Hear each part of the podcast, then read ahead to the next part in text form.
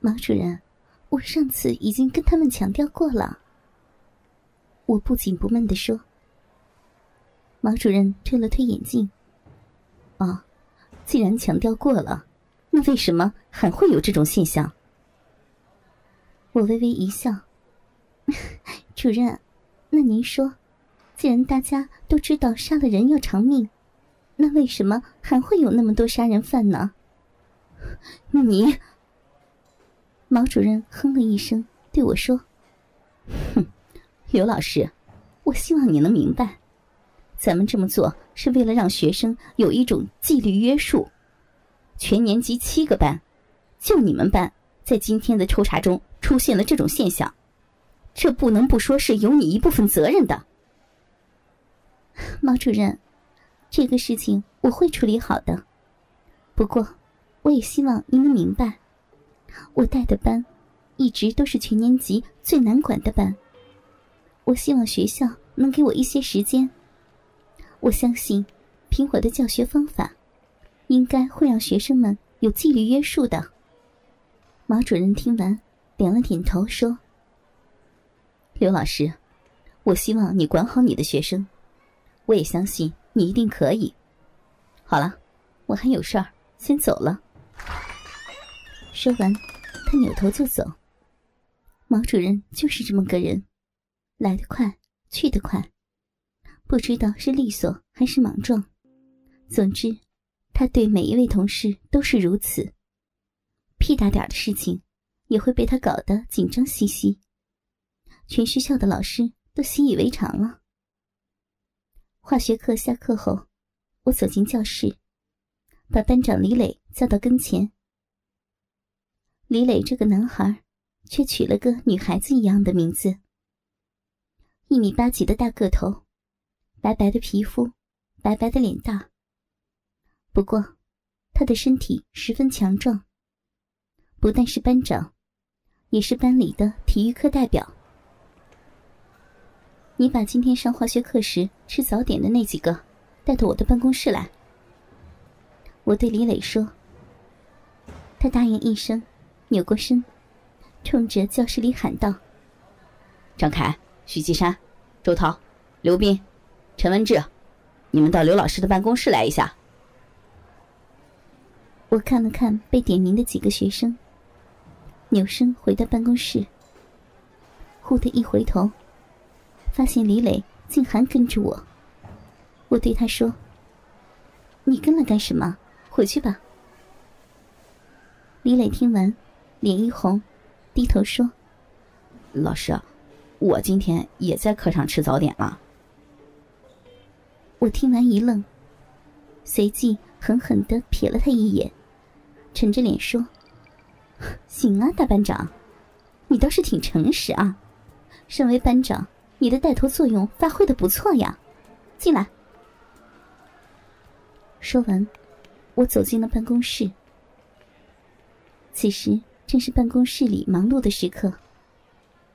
刚下课的老师回到办公室休息，将要上课的老师拿着教案出去，加上进进出出的学生。我坐在座位上，看着李磊，问他：“你今天迟到了？”李磊摇了摇头。我又问他：“你差点迟到了。”李磊点点头。我看着他说：“起晚了。”李磊又点点头。嗯，下次注意点。你去吧。他看了看我，扭身刚想走，我又把他叫住。一会儿如果我没来，你就让大家先自习。他点了点头，走了出去。在我的内心里。对于学生们，例如像课上吃早点的问题，原本就没放在心上。毛主任完全是小题大做。你不让学生吃饱肚子，他们哪里来的精神听课呢？之所以把他们叫到办公室里，不过是走走形式而已。李磊出去的时候，张凯他们进来了。几个人一直走到我的跟前。我抬头看着他们，这几个坏家伙，一向是班里的调皮鬼。李磊虽然比他们强不到哪里去，不过李磊身体强壮，能压制住他们，所以自然选他做班长。看着这几个学生，我心里一阵好笑。不过再仔细看看，这几块料虽然调皮捣蛋，不过一个个模样却是俊俏的很。最矮的周涛也有一米七五，剩下的几个都比李磊矮一点点而已，一个个都是身体强壮。他们之所以敢淘气，不是没有原因的。我这个班四十来个学生，却有八成的学生都是富家子弟，另外两成也多少跟学校的管理层有点关系。这里尤其是张凯这几个。张凯的爸爸是这个区的区长，他过了今年，明年就出国去了。他自然什么都不在乎。许继山的母亲是这里规划局的一把手，和张凯一样，他最终也是出国留学。李磊和周涛一样，他们的父母虽然不是当官的，可却是正经的商人。按周涛父母的话说，家里穷的就只剩下钱了。因为他父母常年在外，所以周涛早就成了脱缰的野马。至今我还记得，他父亲上次到学校来对我说的话：“刘老师啊，只要您能让我家周涛混个毕业，我月月给您双份的工资。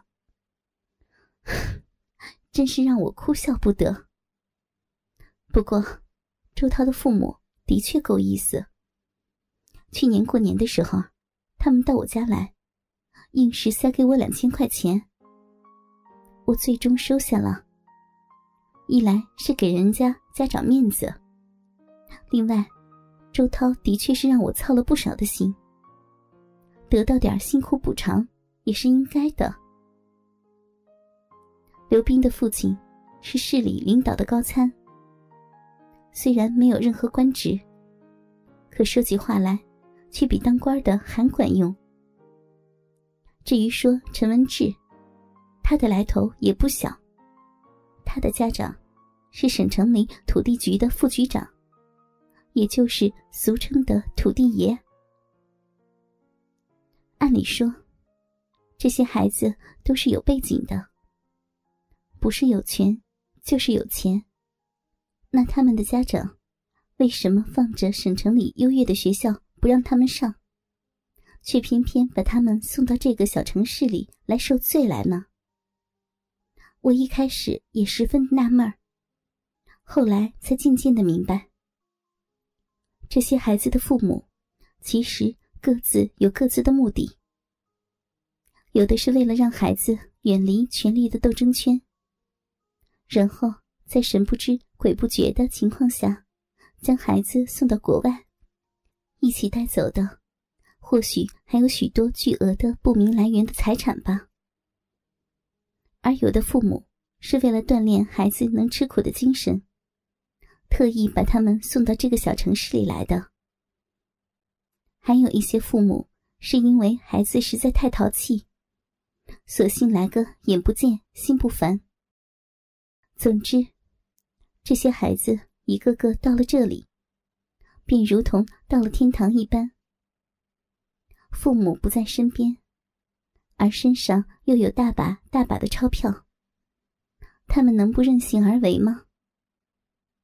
虽然钱对于我来说，并不是那么急切的渴望，但从省城到这里，我的收入的确少了一半还多。谁乐意过着拮据的生活呢？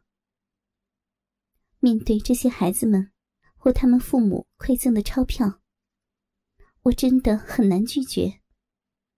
毕竟，我也要生活呀。